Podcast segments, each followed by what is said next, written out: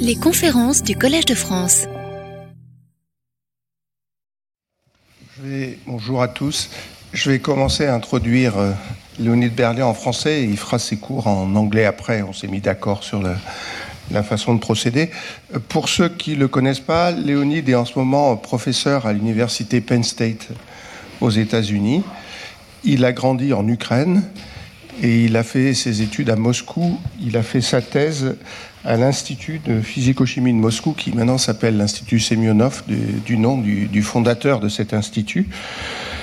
Euh, il est resté donc avec un monsieur qui s'appelle Ev Evgeny Khrushchev. Euh, il est resté en, en, Russie jusqu'en 91 et depuis 91, donc il est à l'université Penn State où il est devenu professeur en 2003. Euh, Léonide est mathématicien appliqué. Il travaille depuis le début sur des problèmes qui sont très pertinents pour la physique. Il a travaillé notamment beaucoup sur la théorie de l'homogénéisation et puis les, problèmes d'équation de Landau.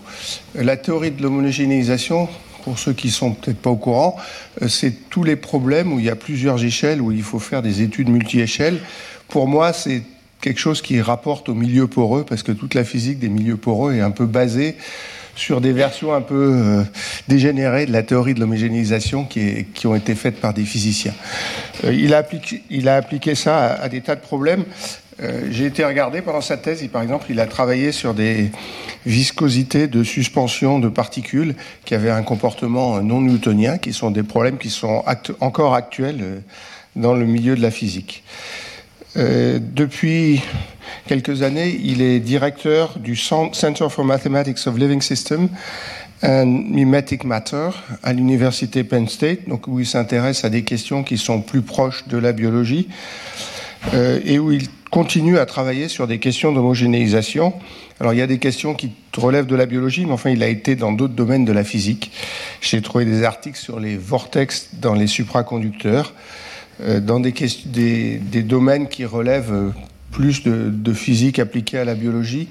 Euh, il a beaucoup travaillé sur les suspensions de bactéries. En particulier, il y a toute une série d'articles sur la viscosité des suspensions de bactéries avec certains collègues qui sont... Si, il y a Igor Aronson qui, fait les expériences sur ces sujets-là, mais il y a toute une série d'articles qui étudient ce, ce, problème très très en détail. Et puis, il y a quelques années, il a commencé à s'intéresser à la motilité cellulaire où il a développé des modèles de face field, qui, est, un des types de modèles dont j'avais parlé euh, dans mon cours. Donc, ce qu'il veut faire aujourd'hui, c'est euh, il va faire quatre cours. Donc, il y en a un aujourd'hui. Il devait y en avoir un le 7 mars, mais vous savez que le 7 mars, c'est une journée de, grève euh, qui risque de bloquer tout. Et il y a une probabilité très élevée, d'après ce qu'on vient de nous dire, que l'administrateur du Collège de France ferme le Collège de France ce jour-là. Donc si c'est le cas, et on ne devrait le savoir que jeudi, excusez-moi, euh, on annulera son cours le 7 mars, et puis on transportera son cours. Il fera une heure et demie au lieu de une heure aux deux autres cours suivants qui sont le 20 et le 21 mars. C'est la solution la plus facile parce que ça évite de chercher des salles différentes et c'est toujours un problème avec les cours du Collège de France pour chercher des salles différentes. Donc ça sera un peu condensé, mais c'est comme ça que ça se passera. Euh, ce qu'il veut faire, c'est repartir de, choses que, beaucoup de gens en physique autour de nous aiment bien, qui est la matière active, et montrer comment la matière active peut susciter des problèmes intéressants pour les mathématiques. Et moi, j'espère que les mathématiques pourront obtenir des résultats nouveaux pour les physiciens. Donc c'est un peu ça l'enjeu, de vous montrer comment sur un sujet qui est maintenant euh, ultra populaire en physique, on peut arriver à faire des mathématiques qui sont pertinentes euh, en soi pour les mathématiques. J'espère que c'est ça le, but du cours. Euh, donc, il va faire son cours aujourd'hui. I will switch to English for a minute because there is a tradition at Collège de France before you start, which is that the Collège de France gives you a medal of the Collège de France. You don't need that. If I can open it. Okay, I can help. Yeah, here we go. Oh. So here is the medal of the Collège de France that is Merci given beaucoup. to any invited professor at the Collège de France. So you have to be careful in the plane that it rings all the bells and stuff like this. it's, it's, no visitors who had problems with things like this. so thank you very much for coming. We're very happy that you be here. La dernière chose que je veux dire, c'est que Léonide est très désireux d'introduire avec les gens qui viennent au cours. Donc si vous souhaitez discuter avec lui, surtout annoncez-vous. Et puis vous pourrez le voir, il est pendant un mois, donc euh, à partir de hier, pendant un mois, euh, pas ici, mais à l'annexe du Collège de France 3 rue d'Ulm. Envoyez-lui un mail à Penn State, Léonide Berlian à pennstate.eu. Et il vous répondra il sera très heureux de discuter avec les gens qui veulent discuter avec lui. Voilà, j'ai dit à peu près tout ce que je voulais dire. Je lui donne la parole donc pour nous parler de mathématiques de la matière active. Ok. Merci beaucoup, Jean-François. Uh, I'm very happy to be here. Great weather in Paris, everything is wonderful. And uh, thank you very much for the invitation, and thank you everyone for coming. So let me start from. Okay, let's see what is happening. Probably my computer. Well, no, it didn't went to sleep. Okay, yeah, it's a little bit sleepy. So the topic of my lecture is mathematics of active matter, and I listed a number of my collaborators from Penn State. Uh, students, postdoc, other collaborators, current collaborators, and also I would like to acknowledge many discussions and work in progress with Lev Truskinovsky. Uh, okay, so let me start from brief overview what I'm going to talk about. Uh, my understanding is that in this audience you already had lectures by uh, Jean Francois and Eric uh, Lauga on biophysical aspects of active matter. So, my series of these four lectures would be complementary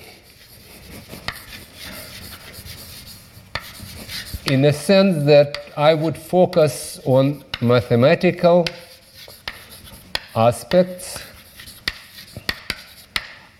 of the same topic.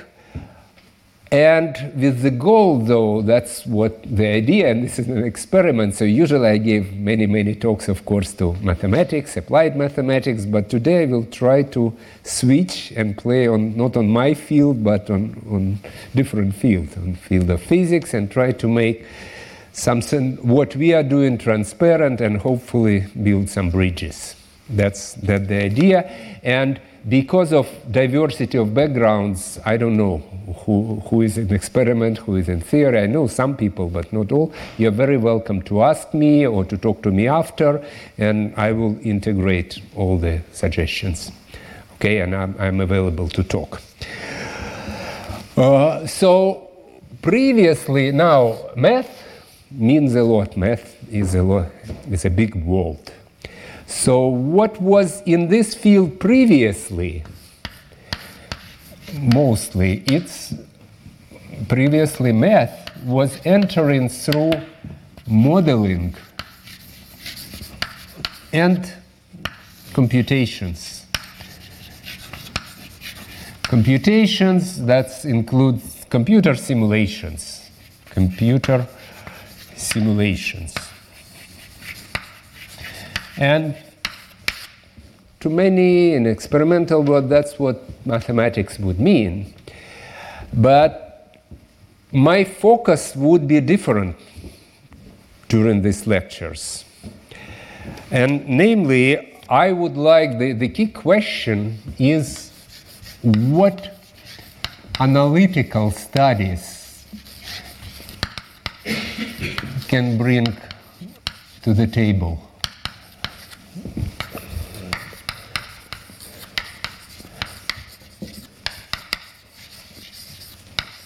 Right? That's by analytical study.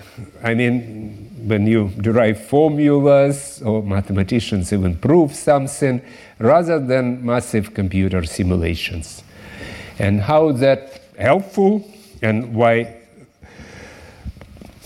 would we do this?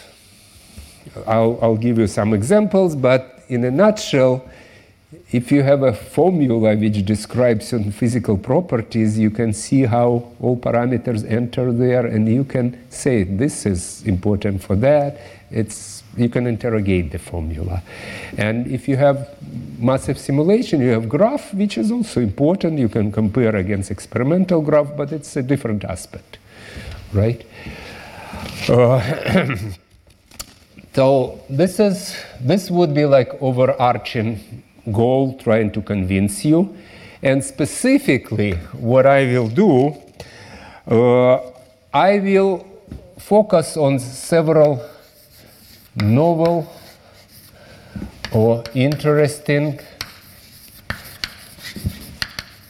math, mathematical features, features or properties due to active matter in modeling of active matter. Again, this deserves a little bit of explanation. When I'm trying to be maybe cautious and don't go who started active matter and when, that's a delicate subject. But obviously, when active matter started, number of physicists physicists have to extend, or some even say revise, some concepts of physics because it's, because it's out of equilibrium. Right? That's the key words.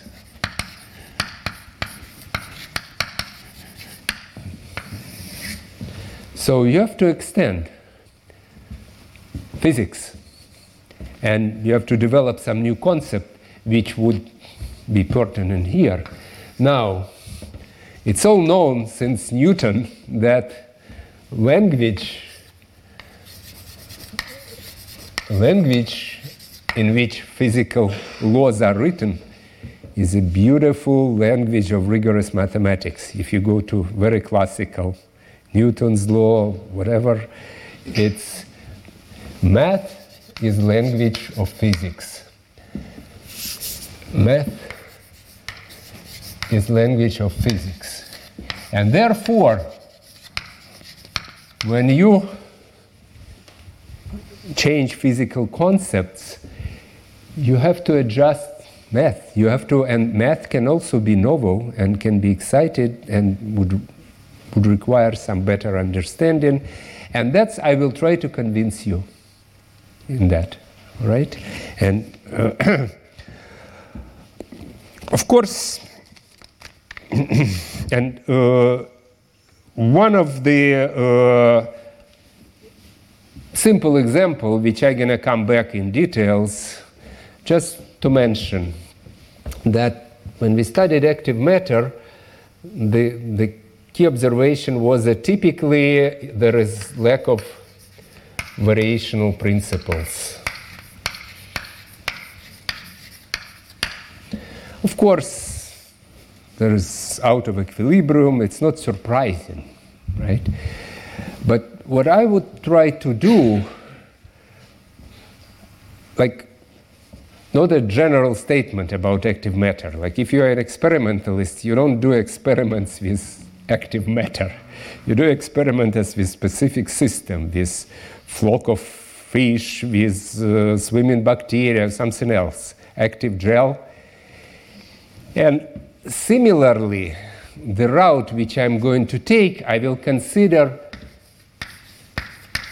specific math models. And usually, the important thing is minimal. And I will explain what it is.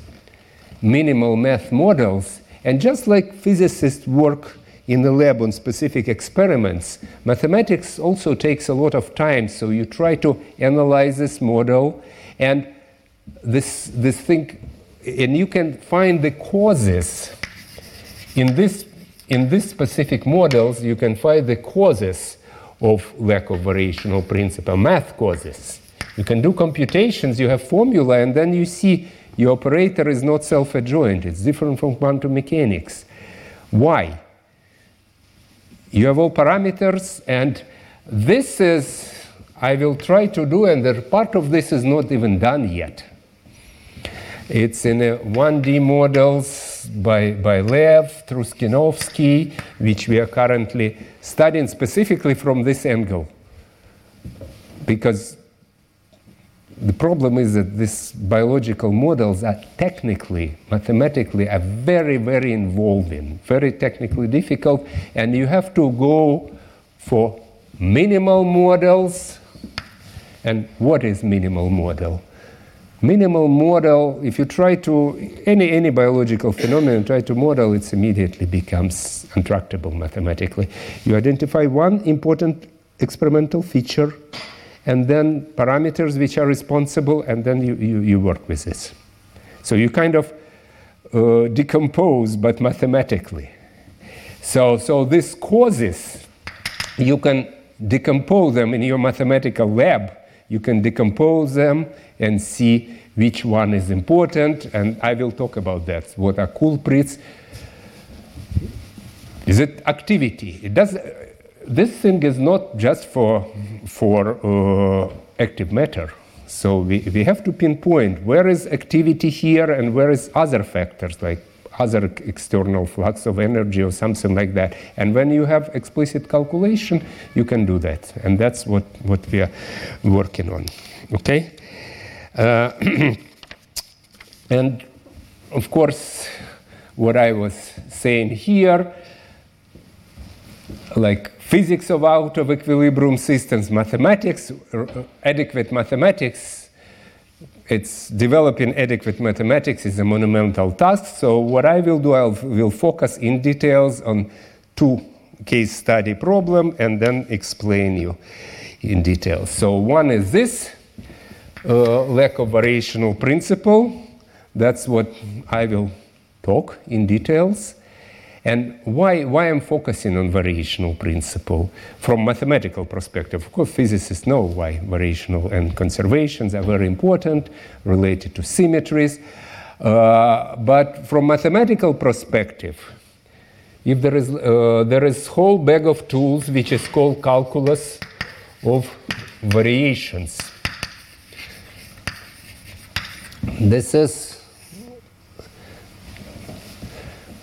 right? This is the first reason. And if there is lack, then it's all out. And the question is, what is the alternative?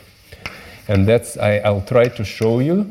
So I'm giving you a preview. What is the alternative? What can you do analytically if you don't have this bag of tools? And the second thing is why variational principles are so important because many numerical methods numerical methods. For example, finite elements and many others, they are based on variational structure. So that's why you have to also develop something different from active matter. Okay?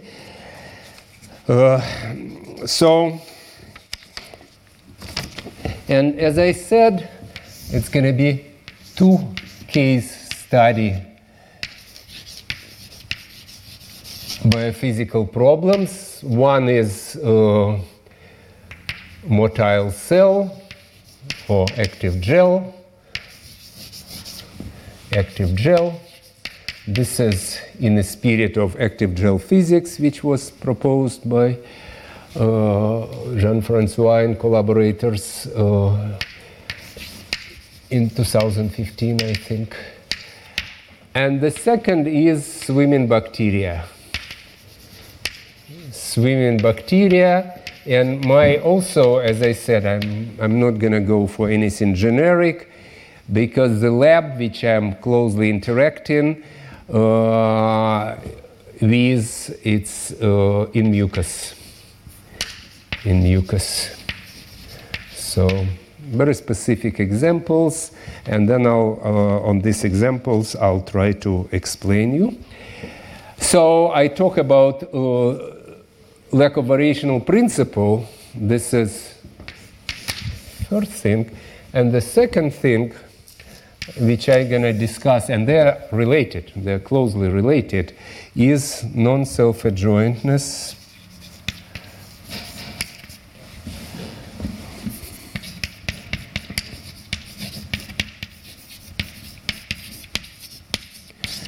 Uh, of operators which determine. So this is in sharp contrast with quantum mechanics, where there is reversibility, conservation, and operators are usually self-adjoint. And again, you can just compute difference between operator and self and adjoint operator, and you can see formula, and it tells you what are the culprits. So that's that's that's my lab. Okay, because there is other avenues mathematics. You can go to abstract spaces and stuff like that. I'm not going to do that.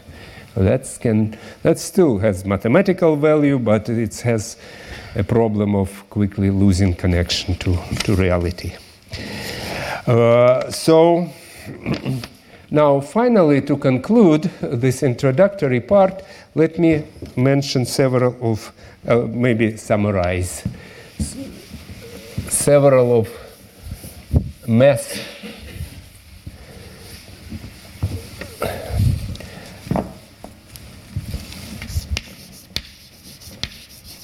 math interests in the following aspects or mass aspects which I'm going to emphasize.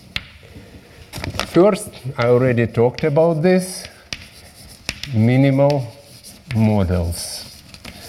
And I explain you what it is and why they're important because this is a starting point for me. Otherwise, I cannot analytically study anything. And developing good mathematical models is mathematics, I, in my opinion. Uh, then, stability of motion. Again, I told you these two examples. Uh, motile cell and swimming, we both have motion. And why, why stability? Why? There are many other features of motion you can study. But the point is that I'm, I'm presenting analytical studies, and if, if I have a model, I can just crank my numerical packages and keep keep computing and can see on the screen does it look stable? It does not. But if you come to the question to the question of stability you can answer actually many questions with simulations no no doubt. But if you come for example to question of stability you solve problem using certain numerical methods. And there is numerical instability instability and it conflates conflates with physical instability. And then you don't know. But if you if you really have rigorous analysis, then it's then it's better. Okay, and then uh, the other thing is collective behavior. Collective behavior, VR homogenization theory. We'll see how much I can cover. I'm flexible. That's a kind of. oh, I'm sorry. Yeah, yeah, I'm sorry. Yeah, yes, that means that you want to see what I'm writing. That's good. The homogenization theory, it has many average and many names, but upscaling, coarse graining, but I will explain you what I mean. And I don't know if I will talk a, a, lot about well-posedness. Many of my physics colleagues doesn't like that because if it's physical problem, it should be well-posedness, but for us it's still. And if I have time, the final thing would be maybe I will talk. Ab- this is about learning. Uh, that's that's entirely different aspect, which I just recently we wrote a book on uh, mathematical aspects of deep learning. So, but from the point of view of active matter, how system learns to behave under the same condition, learns to behave differently. If if I can, but that that's that's very iffy. If I will see. depends how, how lectures would go. All right, uh, so this is general overview and for any questions so far, comments? And for today, I will focus on this aspect of variational principle, but specific uh, what is heat flow. Heat flow, that would be the first already technical. Heat flow, and I consider classical uh, physics Allen Cahn model versus phase field model. It's called phase field versus active kind of phase field, and I will remind you active phase field for, for moving cell. And here I can just pinpoint you mathematically here where activity sits in the equations, and that's what it does and how it destroys the heat flow. But heat flow is the simplest concept, which again I know that I talk already to some students in the audience. I need to remind, and I'm happy to do that. And some of you Again, of course, know this very well, so that's integration would be. Okay, so basically this is, oh, now it's really went to sleep.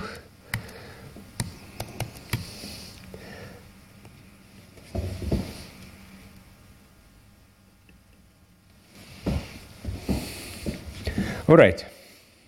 So I can quickly go through introduction because I wasn't sure who will be in the audience, so I talked a little bit about what active matter is. Oh, in my case study.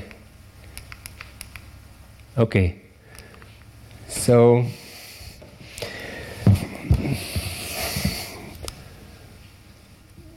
this is a class of non-equilibrium system. And uh, we have two examples, as I said, bacterial suspensions and motile cells. And uh, so this is bacteria, most numerous species on Earth, and then humans. And study of bacteria is very fundamental to preventing and finding numerical diseases. So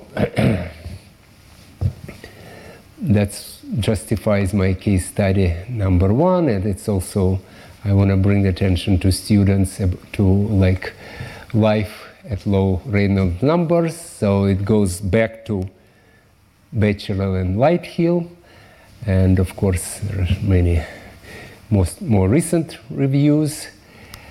Uh,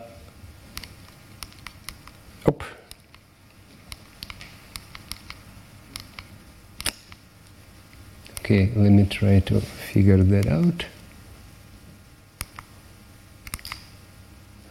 Okay, this is how my life started in active matter when I saw when I was in Chicago and I saw reduction of effective viscosity. Usually if you add particles into a fluid, then viscosity goes up, more friction, more dissipation, but it was amazing experiment, reduction sevenfold. Uh, and for several years, I decided with Igor, we had joint project, try to explain it. And that's, in a nutshell, gives you my philosophy. At the end of the day, we derived a formula for this corrector to effective viscosity where every physical parameter you can trace it and say, this is what, why diffusion is important. You can see how it enters in which power. So you basically can like do a surgery to your physical system using your mathematical formula, right? Uh, okay, there are many interesting aspects here. Of course, uh, I'll try no, not to stay too long in this general introductory part. Uh, active turbulence is one of the interesting in bacterial suspensions. And this is what we have in, in Igor's lab and what we, just to, to tell you a little bit about what currently happen. This is very recent experiments, which we also explain theoretically. Bacillus subtilis invaded mucus, and it's, there is preferred direction, and it's course because mucus can be acts more or less like liquid crystal with preferred directions. So that was interesting part. And the other thing is just to show you why, because mostly what I'm interested in, interested in now is bacteria in, in liquid crystal. Uh, and this is recent work, also both experiment and theory, when bacteria also swims in mucus towards shallow part of mucus field, then reverse swimming directions and swims faster and then really make U-turns. And this is again because of the property, property of the media. So that's, that gives you a question. When you study something, for example, what I will be studying, mathematical question, what's, what's, what's important here? Is it self-propulsion activity or is it property of the media? And we, we hope that mathematics can answer, or it's interaction of these two, that I will show you. Mathematics already answered some questions, but hopefully we'll, we'll answer more. Oh, and videos are from Igor's lab and his postdoc, uh, his student uh, Nuris did it experiment. And this is, again, one more slide towards here because mucus is anisotropic and, and it's, uh, there is very uh, good uh, mapping to, to liquid crystalline media from theoretical point of view and from experimental point of view. Okay, uh, so this class of materials was called living liquid crystals, which I'm gonna talk at the end. Uh, and that says bacteria transport, bacteria form defects, topological defects was very interesting mathematical finding, and the strains of bacteria moving uh, after each other. Now, the second case study, and then I'll, I'll, come to specific phase field model. The second case study is uh, cell motility, uh, motile, and we start from keratocyte. And again, I have to maybe, uh, I don't know if this is motion of cell, but the, the most important motion is steady motion of, of cell. And uh, okay, this is I probably gonna skip. Uh, when when you put you touch and it's kind of moving instead of like solid body should stop because something is happening inside and that's mathematically to describe it mathematically and describe the causes that's that was objective of first work. Maybe I shouldn't talk that much about what happened. Maybe I can say, I don't know how many of you know about myosin. Okay, maybe many knows, so then I shouldn't talk about this too much because in, to mathematicians I always explain this. Uh, protrusion, contraction, and, and so on. Now, this is, this is an important slide. Uh, let me tell you. so here I was trying to put some phenomenon and what, what are mathematical tools. And then I will try to connect them in my lectures. So the, the phenomena, for example, which I will be considering, I told you I'm not going to consider anything very general. I will focus on specific experimental issues and try to relate it to specific mathematical issues and vice versa. So onset of steady motion, breaking of symmetry, what I showed you how this keratocyte start to move, it sits and then all of a sudden it starts moving and then it changes shape, breaks symmetry. That was a big breakthrough. Uh, now, stability of motion. Stability obviously is important from physical point of view because it's observable and uh, finding an attractor when it's asymptotic stability but mathematically, I will relate stability to spectral analysis steady motion, mathematical object would be traveling wave solutions. So certain equations, which is known since D'Alembert, and I will talk about this, admit certain type of solutions which describe same shape moving with constant velocity. And that's a big field of mathematical study called traveling waves, and that's what I will talk. Onset of motion, how the sitting cell starts to move or other moving object. This says mathematically it's bifurcation theory. And again, I will talk a little bit about that, but analysis of stability is goes through spectral analysis of corresponding operators, and that would relate to self-adjointness versus not self-adjointness, something which I already told. In simplest case, self-adjoint, someone asked me what it is. It's like matrix, symmetric, or uh, Hermitian, or non-symmetric. And of course, there is something called Noether theorem, which relates it all to conservation laws. Anyway, so this is kind of uh, uh, phenomena, and then and then I also will focus on something of a large-scale phenomenon of averaging description of collective motion of bacteria, and mathematical tool is homogenization theory, which is not the same as just simple averaging or even simple mean field. So it has to take into account physics properly, and I will show you examples. And uh, the, the last which I'm going to mention today is stochastic modeling. When you have lack of information, you don't know exactly where positions of bacteria are, you can't measure it. So you try to introduce probabilistic distribution and work with it. How difficult it is, why it's advantageous, that's what I'm going to show again only in, in specific examples. Okay, so now back to variational approach, and I already told you that it's very helpful for various reasons, calculus of variations, numerical methods. And uh, let me now consider specific example and show, show you how this lack of variational principle manifests itself in, in a concrete problem, right? So for that, maybe I, I thought that it might be a good idea to remind what, what gradient flow, heat flow is in mathematics. Um, it's a general, very useful concept. Uh, when you have a problem where you use some, some field, uh, epsilon is small parameter, and this is like derivatives called variational derivative. And uh, I'll give you an examples. And when this small parameter goes to zero, you obtain some, some limiting problem. And what is epsilon? There is, I'm going to stick to Allen Cahn example, which is uh, alloy of two fluids, of two metals melted.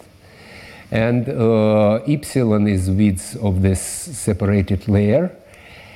Uh, epsilon could be in, in, in the problem of bacteria, collective swimming of bacteria, epsilon would be microscale, size of bacteria versus size of, so, and number of bacteria, which is large, or small, 1 over epsilon small, okay? So, and uh, in Ginzburg Landau for example, the same format, same problem, it's coherence length. So, so this is a, an example which, which is how I started understanding this a little bit. Uh, this is a classical phase field model of Allen Cahn. Those are physicists, uh, material scientists, they were call, calling themselves. And uh, the u is order parameter and it minimizes this functional. And when it minimizes this functional, uh, the u, u solves this, this equation, which is called phase field equation. So phase field is a computational trick which allows you to study moving what is the key thing in this and this is a good place to, to talk about free and moving boundary because it's going to be a principal hero and one of the causes of troubles of non like non self-adjointness. Uh, this this is a moving and deformable boundary. And of course numerical tracking is it's a nightmare but when you define u which is in the whole domain, you can, you can track the boundary by solving equation in the entire domain which covers and you don't have to numerically track uh, specific boundary which is very useful. So what to expect in this kind of problems?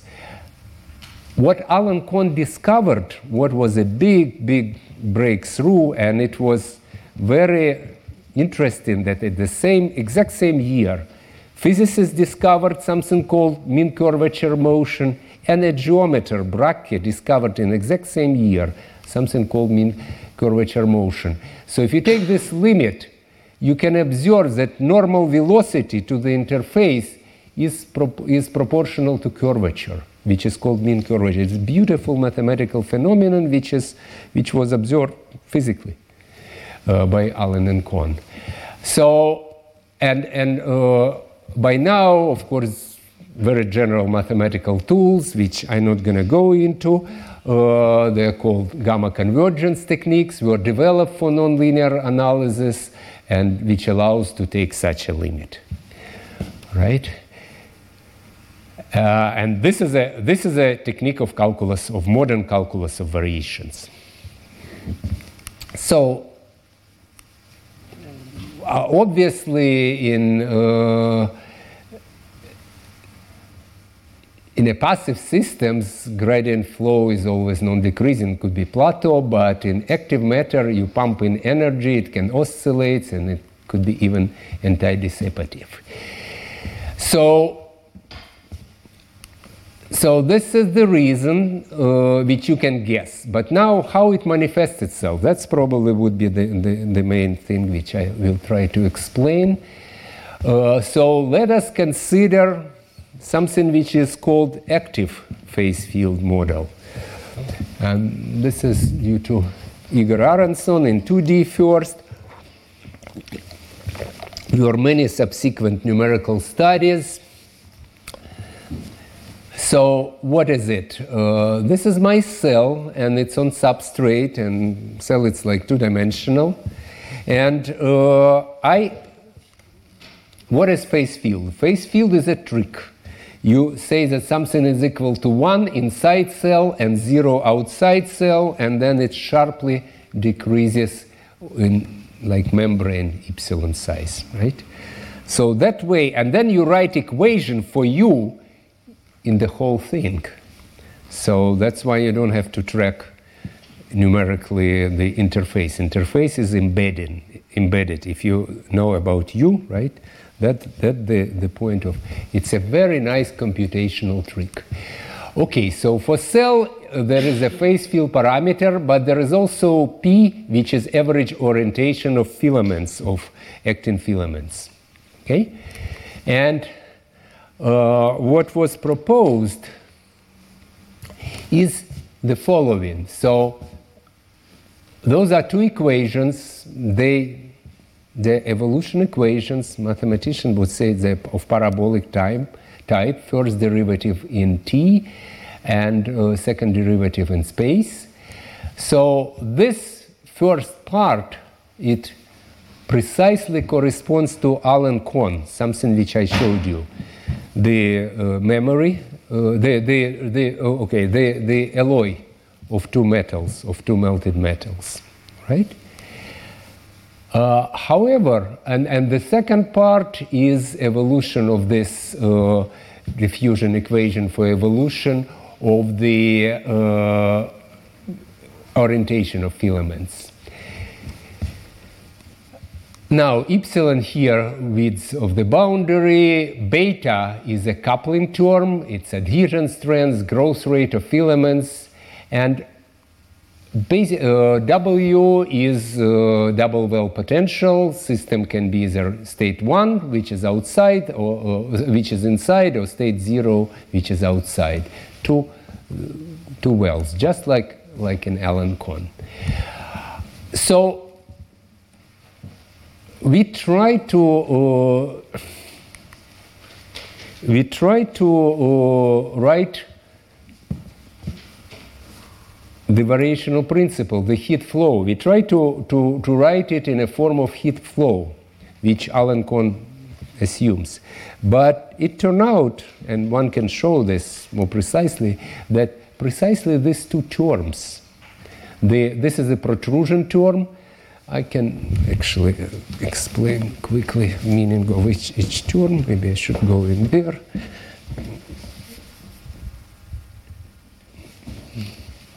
Okay.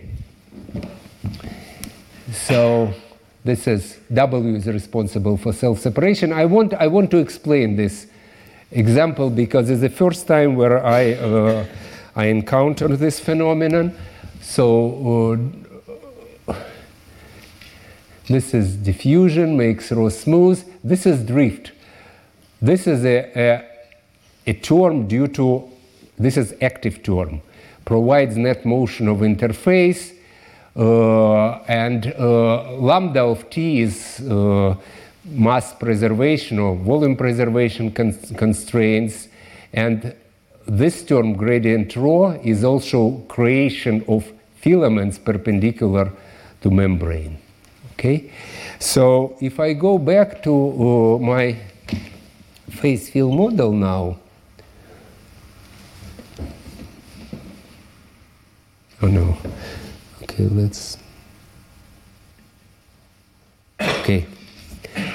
If I go back here, so the conclusion of the analysis that this beautiful he- he- heat flow structure, which allows us to take limit and, and use this calculus variation tool, is destroyed precisely because of these two active terms. So, like I promised you, I pinpoint mathematically where they are, not just saying some words.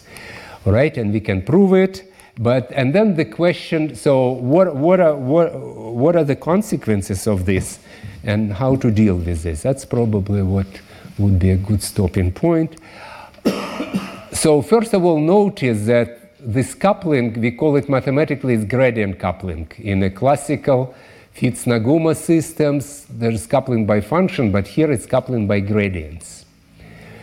Uh, and uh, when I try to, when I talk to my friend, mathematical friends, which study reaction diffusion equations, the typical tool is comparison principle, maximum principle.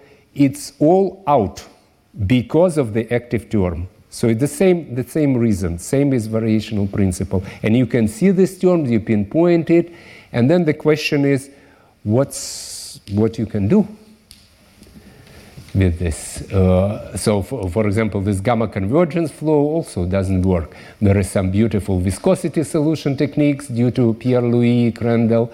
They also they're all out. So that's how, from mathematical perspective, uh, now you see how, how it gives you active matter raises questions and which needs to be answered.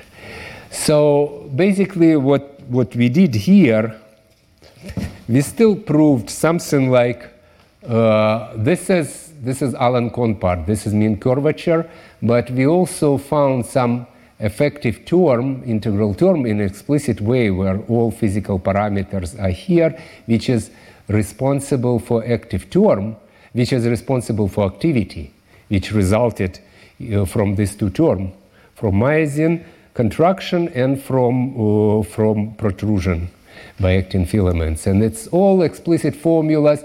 You don't have to pay attention too much. The point is like Bessel function or something, something which is well known, solve solution of some known equation. But you have the formula. So you can, you can answer any questions, you can compute it with any, any number of precisions, but that's, that's how your interface, so now behavior of your interface in the limit it's not a two-dimensional problem, but evolution of curve of gamma of t, which is huge reduction of computational complexity. But in order to take this limit, okay, as I said, normally the, the typical uh, approach would be here would be gamma convergence of gradient flow, uh, which, which doesn't work because, because it's, it's essentially variational tool. Now, what we have to do, we okay, uh, no, but that's oh, okay. Just a second here we love actually uh, with cell motility. I studied two-dimensional, but two-dimensional problem, but Lev studied, and we had this we had full agreement that if something can be understood in one dimensions, then it should be is a phenomenon. Uh, so I, I drew a cartoon of one so of one-dimensional uh, phase field model this is my phase field parameter. There is no curvature here, so this is an effective term. That's the only thing. So in 1D, uh, the interface is, is a point, but still, you can explain. So, so the, the key idea of, of taking the limit, and that's something which I'm going to be returning more and more, uh, several times with cell motility and with uh, Uh, with bacteria, it's a special time of asymptotic representation. Basically, what is at my disposal? If, I, if I'm not doing a massive computer simulations, what can I do? I can non-dimensionalize the problem and see which parameters are small, and then I should try to do asymptotics. And my point here, I mean, what's, what's you do when you, you do asymptotic, what you study in your first course uh, you write a series, perturbation series, you truncate it, and that's your asymptotics, right? And this is asymptotic series. Here, what worked, it's, this is asymptotic representation. There is no higher order terms here. So you have to guess. The one of the most influential papers in, in asymptotic theory. There are, it's a beautiful theory. You've heard probably about matching asymptotics. It's a beautiful theory. But uh, one of the founders of asymptotics, uh, no, not founders, of course, but uh, one of the leaders in my time when I was student was Vasily Babich in St. Petersburg, and he called an article called, called he wrote an article called Art of Asymptotics and the, the leading theme was that guessing the right ansatz is the key. And you have to do it. You can use your physical intuition, you can use a mathematical intuition. But if it's a hard problem, like, like here, we have to guess this is some standing wave solution, this is some explicitly constructed function from W, from the, and this is some but the unknowns here are this function and also position of interface. So it's a, it's a very tricky, it's a very tricky ansatz, uh, and we, we constructed it based on some mathematical estimates, something called Poincare inequality. When you try to prove, you try to justify. This is because this is what I, I can do. I mean, physicists could have guessed it from different. And always, I mean, and that's, for example, uh, okay, I'm almost finished for today. So if you go back to, for example, fast and slow variable, right? Poincare. This was huge. This is how the whole homogenization theory started. You consider function of fast variable and slow variable. No, no one tells you to do that. But when he started to do that, he is in celestial mechanics. He was able to compute things which people analytically never were able to compute. And then homogenization theory, this were, those, uh, those were ODEs, and homogenization theory originally started in Soviet Union, and here by Jacques-Louis Lions and, Uh, and his group in, in America, by Papanicolaou and his group, and in Kharkiv. It started from trying to take this idea of fast and slow variable to PDEs. I guess what I'm trying to impose on you, because this is going to be also very, very critical for my future lecture in free boundary problem for cell motility. How to guess ansatz. And this was once you guess it and then you do whatever whatever you can whatever your tools are physical intuition mathematics then then you can deal uh, properly with this problem. All right so i think okay. So just preview and, and then because it's not clear when my le- next lecture will be because of the strike you already talked about that right? Maybe we should say that people should look on the website of the collège de france and it will say whether the lecture is there or not. Yeah my lecture is scheduled on, on march 7 but i just learned today that it's going to be a strike and then the proposition was not to find another day, that's probably would be too difficult, you're all busy, but my two last lectures on March 20 and March 21 make them hour and a half instead of an hour. If it's agreeable, that would be probably easier. All right? Yeah, so you can check on the website of Collège de France. Okay, so uh, what, what I'm going to, to uh, talk next time is this not self adjointness, but specifically how it manifests itself, not some general mathematical concept, how it's related, how it arises in cell motility, how it affects analysis of stability, and there is some work in progress in one dimensional models uh, identifying culprits, physical culprits. Okay? All right, I guess I have to give. Yeah, exactly. Yeah, I have to give some time for questions. Retrouvez tous les contenus du Collège de France sur www.colège-2-france.fr.